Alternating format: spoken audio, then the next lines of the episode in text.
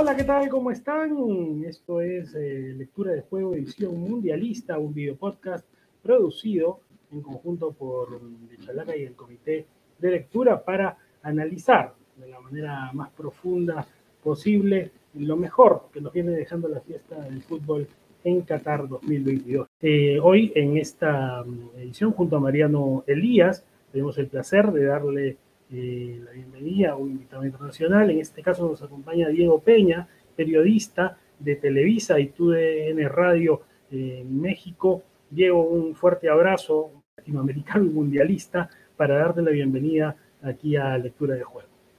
¿Cómo está Roberto? Mariano, gusto saludarlos y poder compartir pues todo lo que se ha generado en estos últimos nueve días eh, acerca del mejor evento de selecciones en el planeta. Sí, queríamos tener, por supuesto, tu impresión de todo lo que está sucediendo alrededor de México, que es un tema importante, pero primero queríamos empezar eh, conversando de, los, lo que nos deja ya esta segunda jornada, los favoritos que se vislumbran ya con más claridad. ¿no? Hay tres equipos que ganaron sus dos partidos, no necesariamente todos con las mismas opciones. ¿Qué, percepción te dejan eh, los equipos o qué equipos te han impresionado más en estas dos fechas?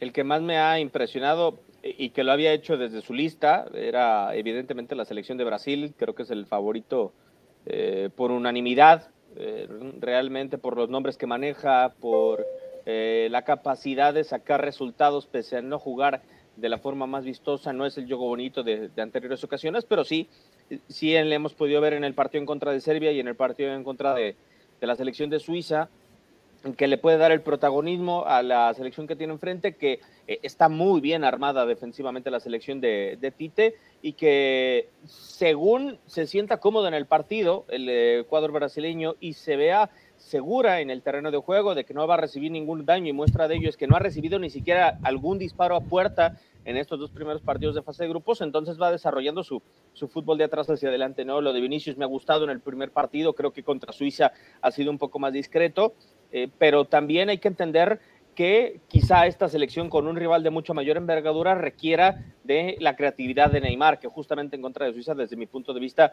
le ha faltado el acarreo de pelota que suele tener el astro del Paris Saint Germain, el desequilibrio para generar espacios y para después eh, abrir huecos a Richarlison, al propio Vinicius, a Rodrigo, que hoy ingresó de nuevo como, como modificación. Entonces sí creo que ante las potencias que seguro en de octavos en adelante se encontrará con alguna Brasil, eh, va a necesitar a, Neymar seguro o un cambio con una mayor creatividad, entendiendo que Fred, eh, siendo un hombre de contención en el Manchester United, fue el que ocupó hoy su lugar en contra de la selección de Suiza. De Francia me ha sorprendido gratamente porque sentía, como el caso de Griezmann, el caso de Rabiot, el caso también de otros futbolistas que no vivían una gran actualidad a nivel de clubes, pero cargados por Mbappé, su velocidad, su buen momento que lo viene a confirmar y que no depende de Messi o de, o de Neymar del Paris Saint Germain, lo puede replicar en la selección francesa. Hoy creo que eh, sí tienen una gran actuación y, la que me ha sorprendido no por los nombres, sino por el funcionamiento y la propuesta que ha tenido es Portugal.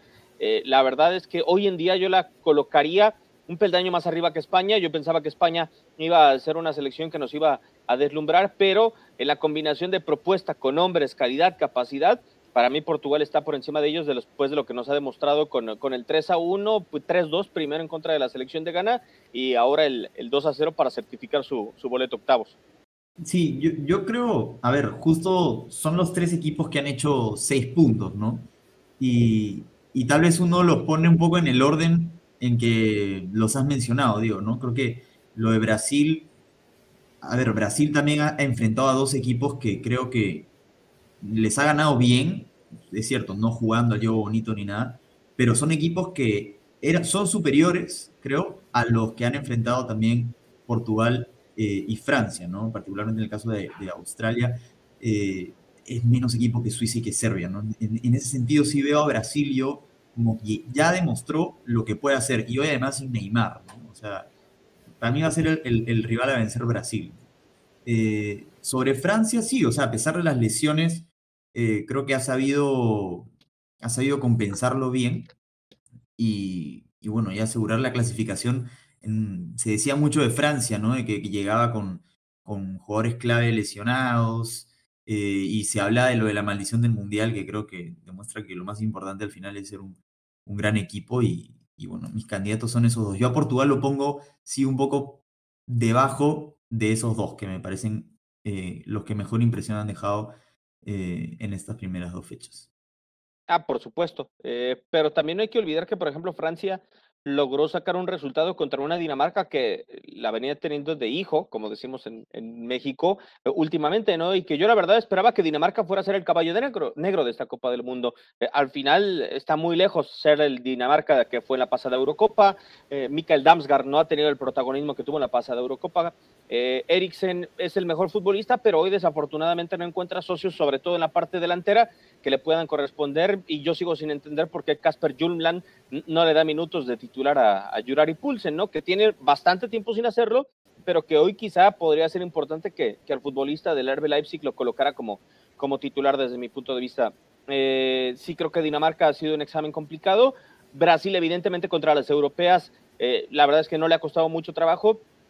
Y, y, yo pienso que no le ha costado trabajo o así no lo ha hecho ver por la capacidad que tiene Brasil. ¿no? Eh, creo que de, yo no sé si de medio campo hacia atrás o si de medio campo hacia adelante está mejor armada, pero los dos aparatos, la verdad es que del equipo brasileño eh, son muy superiores a, muchas. Para mí, la verdad es que el aparato defensivo de, Brasil es tan bueno eh, con lo que tiene Países Bajos en cuanto a nombres, porque es cierto que Bangal no ha dispuesto, creo yo, de los mejores futbolistas eh, en el cuadro titular, como el caso de, por ejemplo, de Stefan de Vrij, pero creo que Brasil hoy nos viene a demostrar lo poderoso que viene siendo en zona defensiva y que eso lo saca adelante. A mí lo que sí me sorprende de Francia es que pese a tener tan buenos nombres como los que tiene Brasil, eh, defensivamente no te da garantías, ¿no? Y, y, sí lo digo porque los dos goles, a pesar de que son pocos que le han hecho, se los hacen en momentos clave. Uno para sorprenderte muy temprano en el partido de Australia y otro para empatarte y para obligarte a llevar el partido eh, a, una zona muy complicada. No son goles como los que recibió Inglaterra en contra de Irán, producto de la relajación de un resultado holgado, ¿no? Son resultados que sí, o son goles que lo terminaron comprometiendo. Justo mencionas Inglaterra y le tocó, yo decía en, el tren anterior del programa que eh, Irán es un equipo interesante en los últimos años, pero que había tenido muchos problemas antes de llegar a esta Copa del Mundo internos y de reorganización, que Iros llegó prácticamente, resumió el cargo de buenas a primeras por un capricho del, nuevo presidente de la federación, el equipo encima sufrió la lesión del arquero en el primer partido. Claro, de Inglaterra se espera tanto y ya hace tiempo porque este debía ser el mundial cúspide de esta generación, ¿no? Digamos, es lo que ahora se dice, no, España está para el 2026. Bueno, eh, eh, de Inglaterra se decía lo mismo en 2018, está para el 2022. Y la, la, la cuestión es que justo se enfrentó a un equipo que, que ustedes en México conocen de pies a cabeza como Estados Unidos, y que tuvo un desempeño que también va en línea con una generación que se espera en Estados Unidos para el futuro, ¿no? Para ese Mundial United de 2026. Eh, ¿Crees que le desnudó cosas a Inglaterra, que le, le dejó por ahí algún, algún tema por corregir para adelante si es que el equipo de Southend quiere eh, aspirar a más? A, mi juicio, Inglaterra está muy lejos de ser un equipo que corresponda a la intensidad de su liga. Eh, y no sé si, si, ustedes coincidan, pero es un equipo que juega a, tener el balón, pero un ritmo semilento, no con la potencia y la velocidad que lo podrían hacer eh, sus futbolistas como Bukayo Saka, como Mason Mount, como lo practica Raheem Sterling en el, en el Chelsea. Y, acá lo que sí conocemos de Estados Unidos es que en lo físico sí se le será un equipo extremadamente intenso junto con Canadá, los dos, los dos más intensos de la, de la CONCACAF. Lo desnuda sí también entendiendo que eh, lo peor que hoy tiene Inglaterra es la velocidad de sus dos centrales, a mi juicio, ¿no? Y, y que son lo peor para mí de su, de su cuadro titular. Por ahí eh, pienso que Gareth Southgate por fin ha podido hacer la elección correcta de los, de los laterales, colocando a Trippier eh, cuando muchas dudas habían en su momento de por qué colocar en tantas ocasiones a Walker si no era el, el lateral que más te entregaba en, la, en lo ofensivo. Y, y, creo que ha acertado en la elección de los laterales, pero sí, los centrales son los que tiene, son los mejores Inglaterra y pese a ser los mejores, no te dan garantía de, de algo en concreto, ¿no? Además, eh, un contención que pueda tener Inglaterra, que te pueda sacar el balón y, jugar como Casemiro, por ejemplo, pero que también eh, no le ganen las espaldas, no lo tiene hoy en día. Calvin Phillips hay que reconocer que viene sin minutos prácticamente del Manchester City. Y Declan Rice eh, es un futbolista al que la velocidad, obviamente, de Yunus Musa, o, también de Weston McKinney, pues le iba a perjudicar y terminó sucediendo en el partido.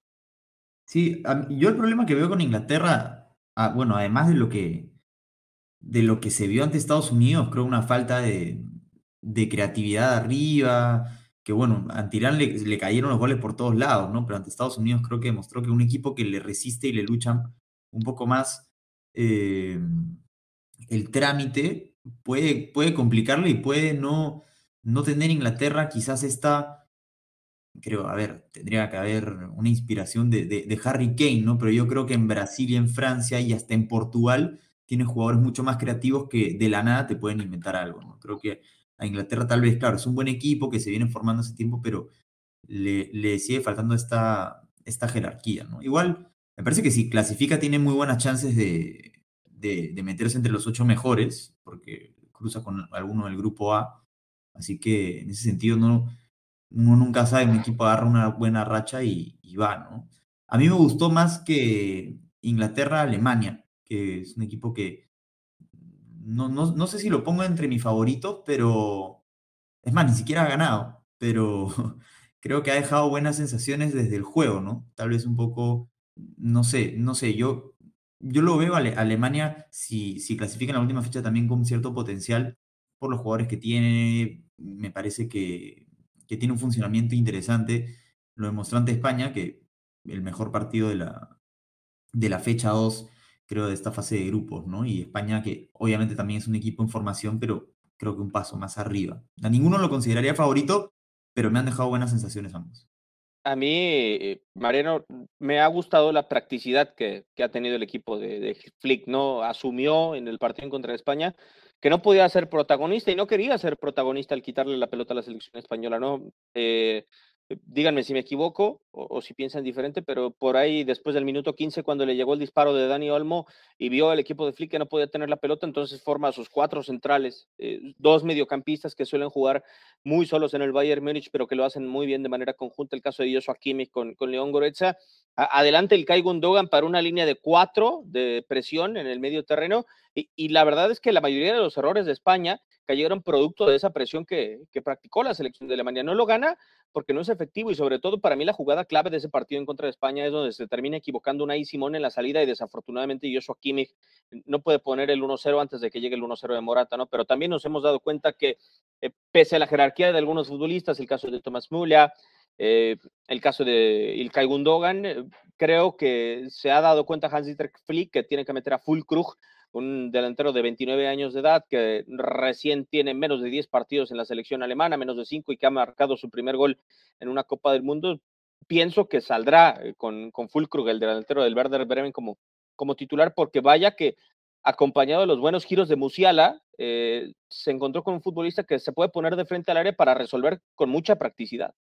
Bueno, y si bien el España-Alemania fue el mejor partido de la jornada y de tenía más tradición incorporada, otro, el que despertaba más morbo, comentarios, pasiones, era el Argentina-México.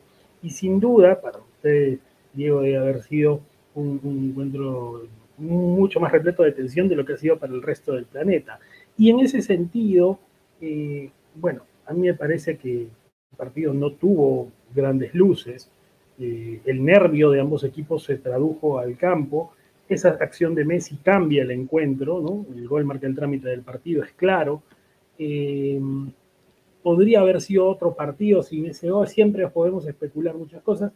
No sé qué te dejó el encuentro, yo no sé si esto convierte a Argentina nuevamente en un gran favorito, no me parece, no, creo que, todavía Argentina, es cierto, puedes empezar mal y te puedes levantar, pero todavía hay varias cosas que Scaloni tiene que revisar y por supuesto me parece que las críticas al Tata, aunque a veces rayan en, temas que no tienen nada que ver con el juego en sí, me parece que en muchos casos están bien fundamentadas porque lo táctico ha dejado que desear. Sí, eh, eh, el, juego, a ver si, si arrancamos con, con, el que era el obligado y el que tenía la presión del lado de Argentina, eh, yo retomo aquel pasaje de España en 2010, ¿no? Cuando siendo favorita pierde su primer partido en contra de, de Suiza pero después llega y da un golpe sobre la mesa durísimo España en contra de Chile, ¿no? Le pone un paseo, si mal no estoy en Polo Cuane, un 2 a 0 con un gol de Iniesta y del Guajevilla con muchísima autoridad.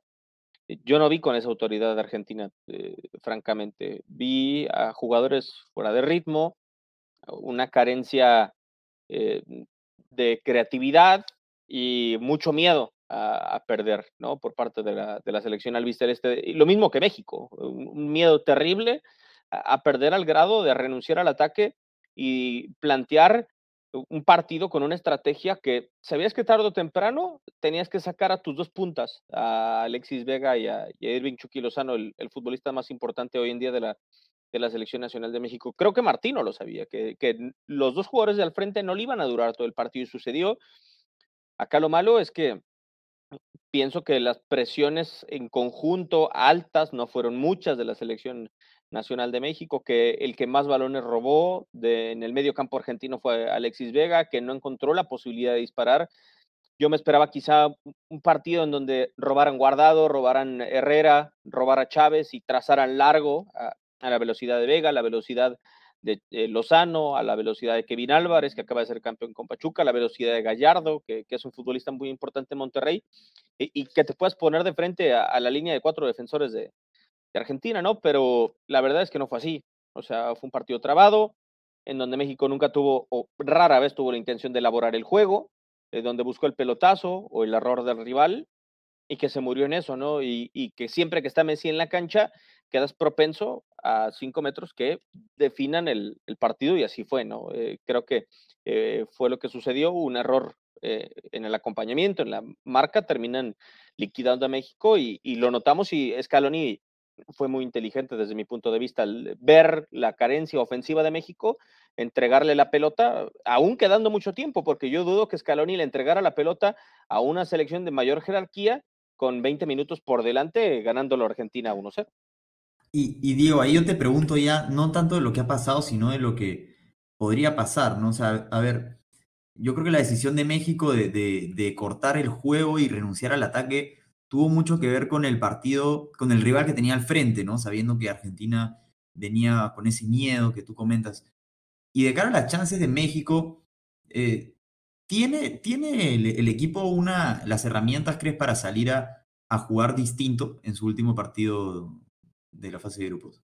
Contra Arabia lo dudo. Eh, desde mi punto de vista, el, un 4-3-3 y lo vemos con el Liverpool, y lo vemos con el Real Madrid, lo vemos con, mm, con España o lo vemos con, la, con Croacia, que a mi juicio tiene el, el mejor mediocampo de la Copa del Mundo, eh, los interiores tienen que tener una capacidad increíble para filtrar balones o tienen que pisar mucho el área, ¿no? Como es el caso de, de España y Croacia. Acá en México tenemos tres mediocampistas en cada uno de los partidos según sean las opciones que son muy buenos manteniendo la posesión de la pelota, pero que no son buenos para ingresar al, último tercio, ¿no? Y tampoco te terminan la jugada.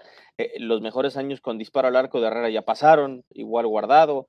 Chávez es un futbolista que sí suele tener gran disparo de larga distancia, pero que hoy Martino ha decidido amarrarlo un poco más para garantizarle la, salida, ¿no? Entonces, eh, Martino se termina jugando en mano a mano.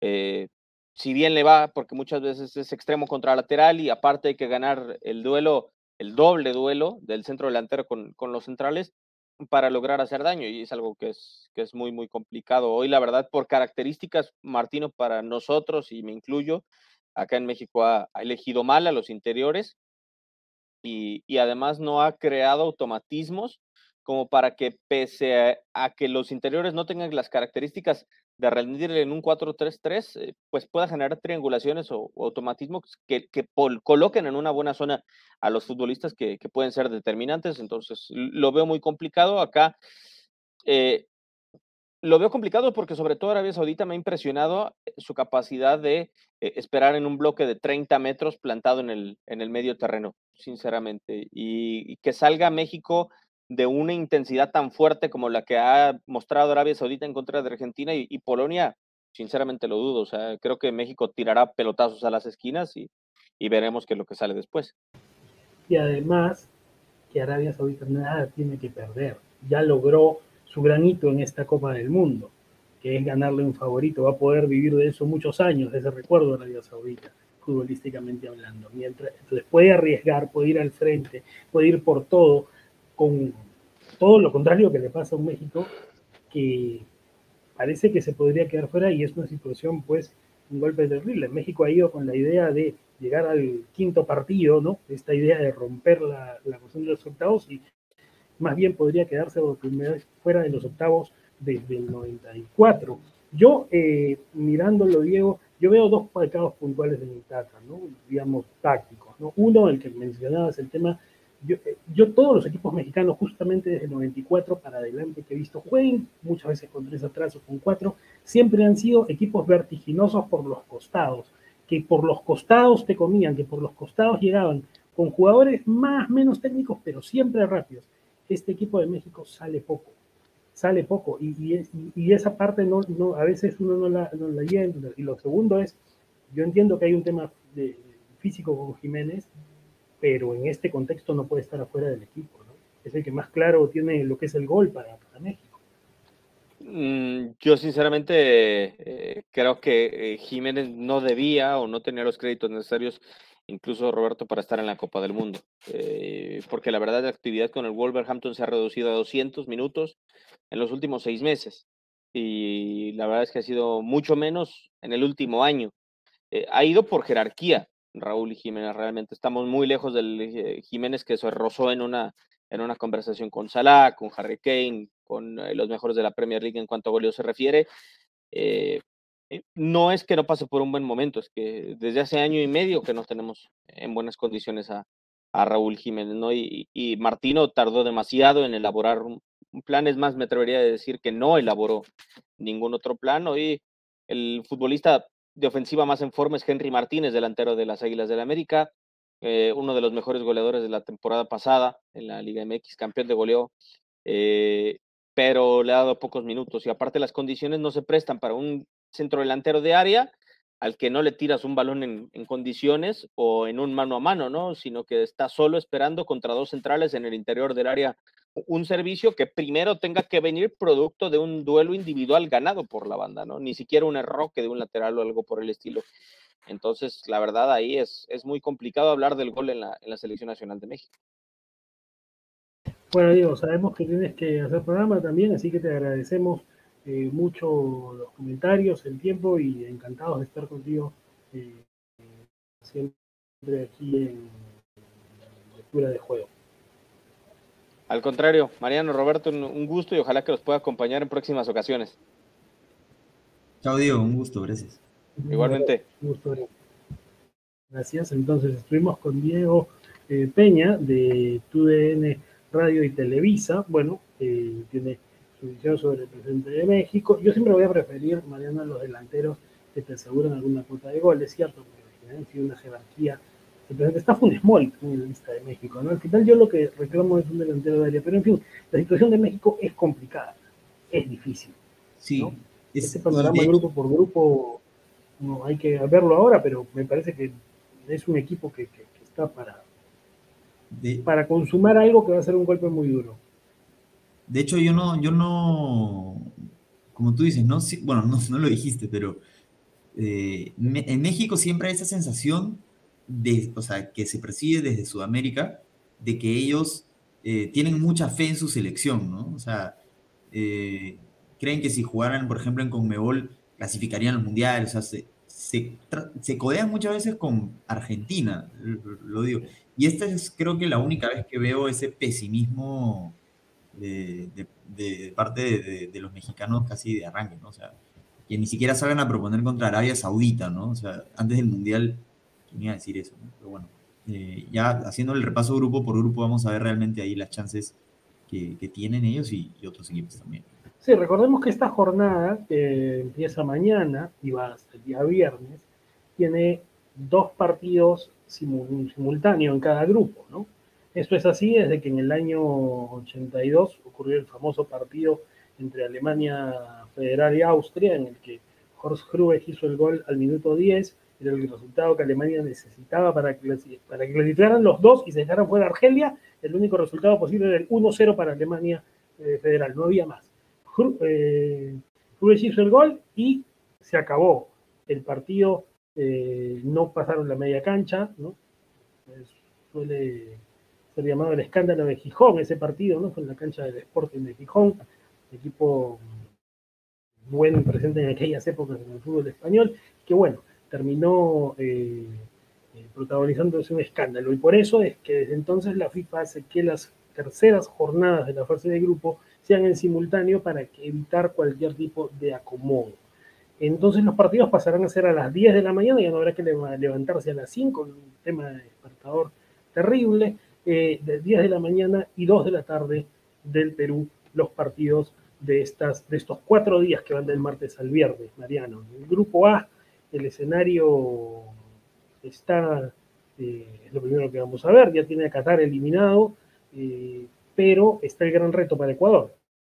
Eh, bueno, el, partido, yo creo que es el, grupo A se desarrolló como, como muchos imaginaban, ¿no? Creo que Qatar, obviamente el que más le, le costó, pese a ser el anfitrión, y Ecuador con Senegal como una final, ¿no? O sea, el que, cierto, Ecuador viene, tiene la ventaja de... Ecuador le basta el empate. Ecuador le basta el empate, ¿no? Pero de todas maneras es, eh, eh, bueno, claro, es, define al clasificado, ¿no? Define al clasificado. Y, bueno, más allá de eso, a ver, que creo, como tú dices, es el gran reto para Ecuador. Igual creo que Senegal sin, sin Mané pierde mucho ante un equipo ecuatoriano que está sólido y que creo que anímicamente viene bien, que tiene a Ener Valencia que puede romper eh, el récord de más goles seguidos anotados con una selección mundial. Creo que eso también es un punto de motivación importante para Ener Valencia y para Ecuador. Y por el otro lado, en el grupo, yo creo que Qatar, eh, por más que ha demostrado ser claramente el equipo más flojo, eh, tiene que salir a hacer al menos un punto, ¿no? O sea, me parece que pese a estar eliminado, tampoco es que vaya a, a permitirse ser cierto, puede hacerlo por nivel futbolístico, pero creo que en Qatar hay mucha presión también por al menos sumar en, su mundial, Así que creo que es una linda. Sí, claro, igual, a ver, eh, para sacarlo Países Bajos por lo menos tendría que volarlo 3 a 0 y es una combinación de resultados que no se va a dar, digamos. Países Bajos está clasificado. Eh, lo que sí, conociendo a Bangal, es más, es probable que guarde gente y. A rotar, sí. Y rotar al equipo. Creo que el gran reto es ver Ecuador ante Senegal y poder eh, chequear lo que ocurra. Senegal va a ir al frente, tiene que ganar. Eh, los equipos africanos obligados generalmente no son los más eh, prolijos, así que Ecuador debería poder sacar el, reto adelante. En el grupo B, la, la, situación es más estrecha, esto va mañana, ¿no? Inglaterra tiene cuatro puntos, Irán quedó con tres después de su triunfazo del otro día ante Gales, Estados Unidos quedó con dos y Gales con uno. Eh, enfrenta Inglaterra a Gales, un partido lleno de morbo, pero en el que el equipo de Gareth Bale y compañía eh, está obligadísimo a ganar, cosa que es harto difícil, y esperar eh, también una serie de resultados, por lo cual Gales está ya muy complicado. Inglaterra le basta el empate, mientras que el Irán-Estados Unidos es una auténtica final. Lo decíamos el otro día, Gales es tal vez el equipo europeo más flojo creo que sus chances ya son, son pocas, pero lo de Irán, Estados Unidos, eh, claro, pasa lo mismo que en el grupo A, ¿no? Es, la final del grupo. Es la final, es el partido que desde ya la previa del Mundial se intuía que podía definir todo, ¿no? Y creo que eh, Estados Unidos ha dado buenas impresiones e Irán, pese a lo que yo creo que fue un accidente el primer partido, porque Irán es un equipo que, eh, por más que comentábamos, tiene problemas eh, extrafutbolísticos hace tiempo, tienen también muchas tensiones eh, sociopolíticas, digamos. Y este partido las asusa sobre todo. ¿ah? Es un duelo por ahí escuchado. Sí, no, sí, claro. Tremenda carga, ¿no?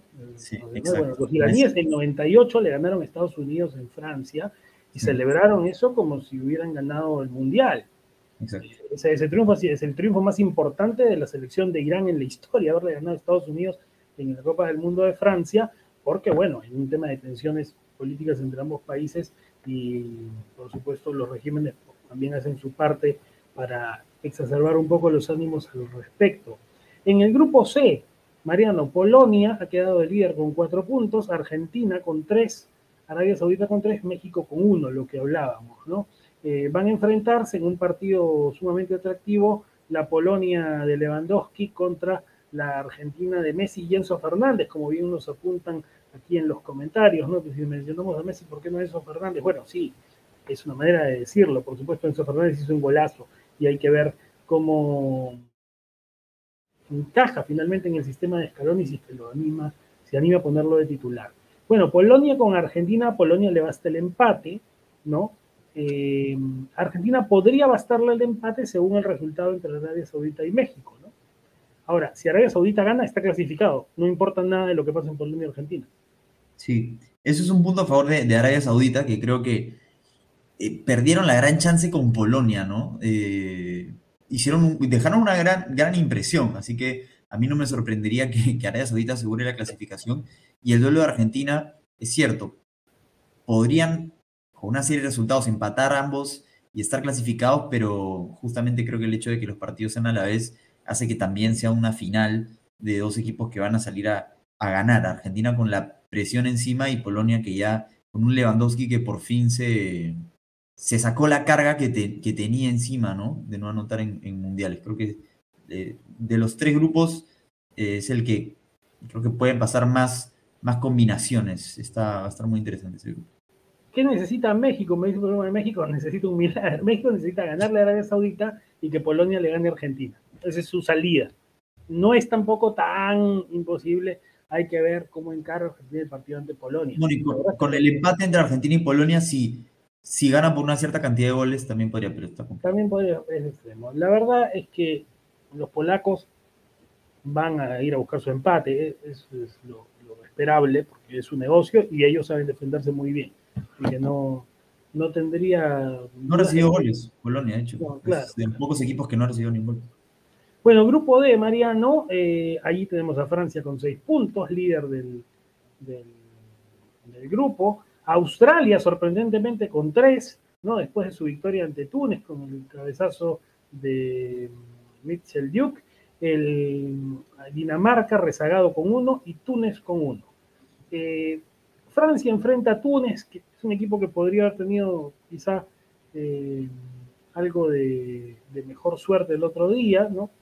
justamente contra Australia. Al final, Túnez llega en una posición incómoda, tendría que ganarle a Francia para buscar eh, alguna posibilidad, lo cual es muy difícil. Hay un tema también particular de los tunecinos con los franceses, ¿no? Un tema eh, socio, geopolítico, histórico y todo lo que le quieras buscar entonces, para los tunecinos también es un partido especial, pero es difícil ¿no? que Túnez le pueda ganar a Francia.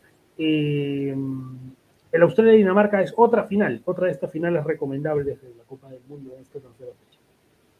Sí, de hecho, eh, yo creo que Francia va a rotar, pero igual le debería alcanzar, ¿no? Y, a ver, esto de hacer pronósticos no sale bien, porque queda, queda, queda para el recuerdo. Sí, exacto. Pero, a ver, el Australia-Dinamarca, Dinamarca tiene que, ganar porque claramente se tuvo un arranque complicado con Túnez y luego la derrota esperada ante Francia. Así que tiene que salir a ganar ante una Australia que es, es menos equipo, evidentemente, pero que uno ya lo complicó en el Mundial pasado, ya lo complicó en el Mundial pasado, le empató. Y dos, es cierto que en el papel es una mejor Dinamarca y una peor Australia, pero Dinamarca no ha podido encajar, todavía lo hablábamos con, con Diego antes, y Australia consiguió su negocio ganándole a Túnez y demostró que por ahí te puede sacar un resultado. Así que está muy interesante también. Es necesario eh, que Dinamarca gane para que se cumpla la lógica del grupo y clasifique segunda. Hay que ver cómo plantea Graham Arnold. No me sorprendería que como contra Perú, ¿no? Tratando de, estudiar. Yo te digo, Australia, acuérdate que estudió a Perú y sobre la base del estudio Perú sacó el partido. Estoy segurísimo de que Arnold estudiaba Dinamarca al milímetro porque era el partido que le podía permitir eh, llegar con, un margen, ¿no? Dentro de todo, los resultados han sido los lógicos. O sea, el presupuesto de Arnold tenía que ser perder con Francia y ganarle a Túnez. Bueno, y lo, de Australia ya es, o sea, con la caída de Dinamarca ante Túnez, no, no la caída, el, el empate, Australia empata y pasa. Claro, claro, Australia empata y pasa, por eso te digo, el estudio de Dinamarca ahí para, darle para adelante. Eh, grupo E eh, tiene España como líder con cuatro, pudo llegar con seis si no entraba eh, ese empate tardío ¿no? que, logró la selección alemana a través de Niklas Fulro, pero mm, dentro de todo es claro líder España con cuatro, Japón quedó con tres después de su derrota intentada ante Costa Rica. El equipo Tico quedó con tres también en tercer lugar. Y, eh, pero una diferencia fatal, ¿no? Por los siete goles que se comió en la primera fecha. Y Alemania, último con uno. Dos partidos que definen las cosas aparte. España con Japón y Alemania con Costa Rica. Los malos agoreros dicen, oye, ojo que gana Japón y gana Costa Rica y se quedan afuera España y Alemania. Y es cierto. Pero ese es en el escenario complicado, ¿no? El España-Japón es un partido interesante, Mariano, en términos de velocidad. Sí.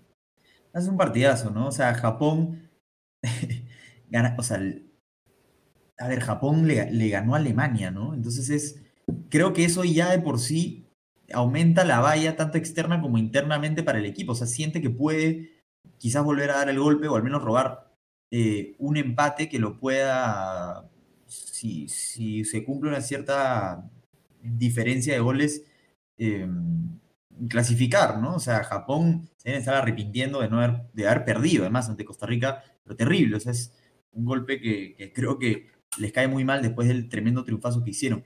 Y tú dices, ¿no? La, el escenario improbable de que Japón le gane a España y Costa Rica a Alemania y clasifiquen los dos, claro, pero el hecho de que ese escenario exista hasta ahora creo que demuestra que es un grupo que ha terminado siendo mucho más parejo del que se pensaba, ¿no? Alemania está último, pero yo creo que tiene grandes chances de, de pasar, ¿no? Eh, bueno, pero ojo que tiene que ganar, Mariano, porque mira, es cierto, pero ojo que, mira, ya, yo no, el España-Japón puede pasar lo que sea, pero si Costa Rica empata, le empata a Alemania, es muy probable que Costa Rica pueda entrar y pueda clasificar. ¿no? Eh, claro, tendría que España que ganar, porque la diferencia de goles ya lo. no, Alemania tiene que ganar. Alemania, Alemania este, el empate se queda fuera. Sí, Olvídate, no, no, le da. Eh, Alemania tiene que ganar. Si Alemania no le gana a Costa Rica, está fuera. Y no es tan simple. De acuerdo al mundial pasado, lo que le pasó a Alemania con Corea del Sur. Exacto. la selección alemana, si algo ha demostrado es que hay una carencia importante de temperamento en este grupo de jugadores alemanes. ese es un tema que inquieta para, esta definición. También podría ser que España y Japón, por ejemplo, empaten y los dejen a los otros dos afuera. Hay que ver cómo se combinan las se combinan los resultados en esta en esta jornada. Así que la situación allí es compleja. Grupo F, eh, se reacomodaron un poquito las cosas. Bueno, fue grato lo de Marruecos. Eh, Croacia está primero con cuatro y una diferencia de más tres. Marruecos, segundo con cuatro y una diferencia de más dos. Están empatados. Bélgica tiene tres. Dura la derrota ante los Leones del Atlas. Y eh, cero puntos Canadá, que quedó ya definitivamente eliminado. Como Perú, ¿no? No solamente todos estos comparativos que se hacen por la bandera y demás, pero es un equipo que en las dos primeras fechas dejó buenas sensaciones pero ya está eliminado. Eh, el Bélgica-Croacia es la gran final. Bélgica-Croacia, claro, es la, es la final del grupo porque, a ver, en el o sea, Marruecos sorprendió y se consiguió, creo, ya habiendo jugado ante los más difíciles, estar en zona de clasificación, ¿no? O sea, eh, entonces, digamos, al jugarse en simultáneo Bélgica y Croacia, asumen que eh, Marruecos va a sumar, ¿no? Así que entre ellos no hay, ni, no hay nada de, de cálculo, ni el empate de los dos. Digo, a ver, estoy haciendo la comparación con el grupo del Mundial pasado, ya que hacemos la comparativa entre Canadá y Perú, esa vez fue Francia en vez de Bélgica y Dinamarca en vez de Croacia, si quieres hacer comparativos, pero esa vez ya había dos eliminados y dos clasificados, ¿no? Ahora no, ahora Marruecos eh, está ahí y, entre Croacia y Bélgica tienen que, matar para clasificar y Marruecos depende de sí mismo y creo que muy merecido también. Sí, es lo que sucede finalmente. Marruecos, eh, creo que empatando ante Canadá, no, definitivamente, empatando ante Canadá le basta para clasificar. Eh, y Croacia, también empatándole a Bélgica, le basta para clasificar. Bélgica está obligadísimo a ganarle a Croacia, que volvió por sus fueros en el encuentro del otro día. Va a ser un partido de todos los que hemos repasado, me parece que de los más vistosos, de los más agradables para ver ese Bélgica-Croacia. Tácticamente una batalla eh, muy interesante entre Slatko Dalic y Roberto Martínez. Y además los eh, equipos en un nivel muy, muy similar, creo, ¿no? O sea, quizás con altibajos cada uno. Se comparten altas y también bajas, ¿no? Carencias también.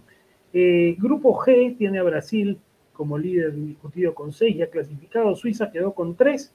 Camerún y Serbia 1 cada uno después de su buen empate esta mañana. Eh, un 3 a 3 muy simpático. Fue al frente el equipo de los Leones Indomables cuando parecía que todo estaba liquidado a favor de Serbia. En la última fecha Brasil va a jugar contra Camerún, debería ganarle Brasil a Camerún, eh, es lo que ha solido ocurrir en las Copas del Mundo eh, cuando se han enfrentado, así que no tendría que haber eh, un tema. Y la definición va a ser entre Serbia y Suiza, con la ventaja para los suizos. Yo vengo hablando hace tiempo a todos mis amigos, o ahí en mi Twitter he hecho hilos y todo, de ese Suiza-Serbia, ¿no? De todo lo que implica en temas de geopolítica, en temas de revancha del mundial pasado, en temas de este mundial, y me encanta que hayan llegado efectivamente a, a disputar la clasificación, ¿no? Es cierto, con el favoritismo de Suiza, em, por, haber, por haberle, haber hecho la tarea de ganarle a Camerún, que Serbia no pudo hacer, y además igual por la diferencia de goles ya estaba, ¿no? Pero y Suiza hizo un buen partido en Brasil, Mariano, ¿no? Hizo un buen partido, le, le, exacto, le llegó, ¿no? Lo, lo, sobre todo al final del primer tiempo, lo complicó. Yo creo que Suiza está ahorita un escalón arriba de ser, de ser y no solamente por el punto, o sea, por el es empate. Ese es un partido de, de, de, salir a matar para, para Serbia y creo que por lo que pasó en el Mundial pasado, por cómo ha llegado Serbia a este Mundial, se juegan demasiado y, y, y yo lo veo que pueden ganar, pero me, me, parece a mí el partido más picante de la fase de grupos. Eh, y, y, creo que llegamos a la última fecha con eso en juego, ¿no? O, obligado a Serbia. tienen, como decía Mariano, ¿no? Para la gente que no lo tenga claro, hay mucha migración kosovar, albanesa, a Suiza, jugadores que tienen ancestros y eso los condiciona contra Serbia, ¿no? Claro, jugadores en el equipo suizo que tienen eh, esta rivalidad ante los, ante los serbios y, y, bueno, ya en el Mundial pasado hubo estos choques, ¿no? Así que ahora es un poco la revancha para los serbios o la confirmación de que Suiza vuelve a clasificar en, sobre ellos en el grupo. ¿no? Veamos el escenario del grupo H, Mariano.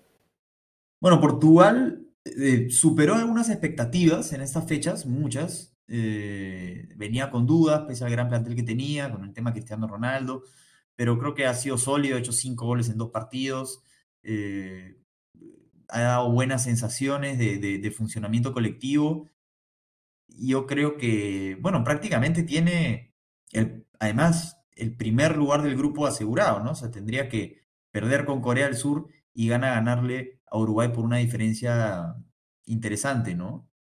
Yo creo que Portugal está muy bien posicionado también para evitar a Brasil de cara a la siguiente ronda. El tema es ver qué va a pasar con quién queda segundo, ¿no? Claro, eh, Portugal con los seis puntos clasificó, tiene que eh, medirse a Corea del Sur, que hizo un buen partido ante Ghana, pero al final el tercer gol eh, de Kudus lo deja allí. El Ghana-Uruguay es otro de esos partidos con morbo, ¿no? La revancha del 2010, ¿no? Y, y además, ambos se juegan algo, ¿no? O sea, no es como gana eliminado y tiene que, que salir a lavarse la cara por la revancha en Uruguay, no, o sea, se juega la clasificación, gana con el empate, me parece estaría en una gran posición, Uruguay tiene que salir a, a, ganar y a veces Uruguay, como suele hacer en los mundiales o en torneos, arranca flojo, pero por ahí que agarra ese, ese momentum o ese partido que, que lo mete en carrera, ¿no? Y, y, podría pasar a ser también otra muy buena definición de grupo, creo, la del H. Sí, hoy, hoy me quedó la impresión de que en un punto Uruguay el partido le acomodaba para ese juego de contragolpe, para, para atacar y poder hacer el gol, para cuando, cuando estaba todo muy cerrado, pero llegó ese, ese tanto de Bruno Fernández, el primero, que Ronaldo celebra como suyo, que lo pone un poco, un poco este, condicionado y ya después, bueno, se molestó Cavani cuando lo cambian por Suárez, bueno, en fin. Eh, no anda bien Uruguay, pero el partido con Gana Mariano puede ser que por galones, ¿no? A Uruguay le acomodan esas cosas apretadas, difíciles. No se puede descartar jamás, ¿no? Y para los ganeses es una revancha de lo ocurrido en, Sudáfrica, ¿no? Sí, claro. Y, y, bueno, igual apunte de Uruguay, eh, a ver, no sé si es algo muy puntual de Uruguay, pero apunte que me, me, llama la atención después de repasar todos los grupos, equipos que no han hecho gol en estos primeros partidos, Uruguay es uno de ellos, pese a que a los delanteros que tiene y tener a Darwin Núñez, a Cavani y a Suárez, no ha hecho gol y le ha costado mucho además generar jugadas de gol. Los otros equipos que no han anotado son México y Túnez. Un poco para México que está con el tema de los delanteros y Túnez que claramente es una selección, en una escala inferior, ¿no? eso creo que es un tema que Uruguay ya tiene que, que, abrirse el arco ante una defensa de gana que no ha dado tampoco muchas seguridades, pero que, bueno, ante un ataque que no viene bien, uno nunca sabe. Bueno, todos los partidos, ya saben, van en simultáneo de cada grupo, ¿no? A las 10 y a las 14, cada, cada grupo, como hemos visto, tiene una finalita, ¿no? Entonces habrá que tener el televisor grande con uno y el televisor pequeño con otro, ¿no? o la laptop, o lo que se pueda tener al costado uno y otro para poderlos ver eh, en simultáneo y analizarlos. Ya les hemos dicho acá cuál es el que tienen que ver en el televisor grande. En cada grupo hay partidos, hay partidos pintaditos, ¿no? El Ecuador-Senegal, el Irán-Estados Unidos, el partido de Inglaterra, el Polonia-Argentina, el Australia-Dinamarca.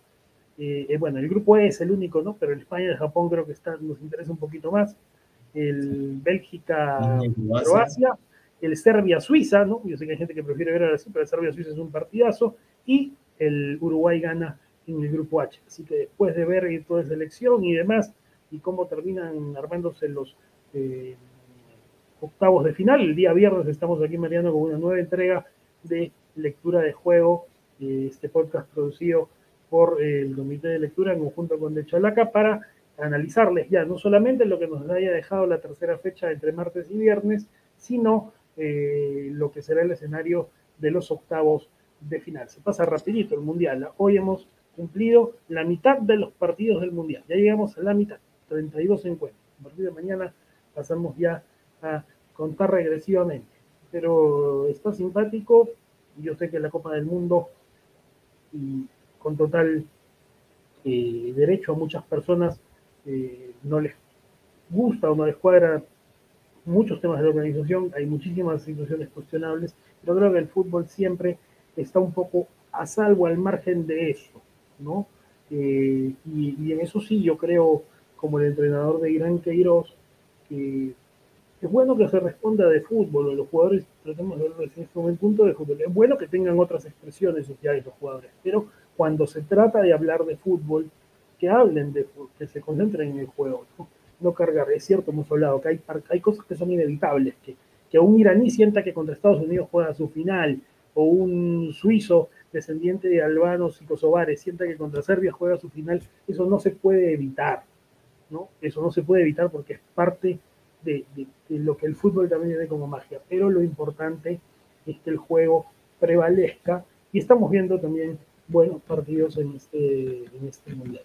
Un abrazo a los que nos han seguido y estamos el viernes.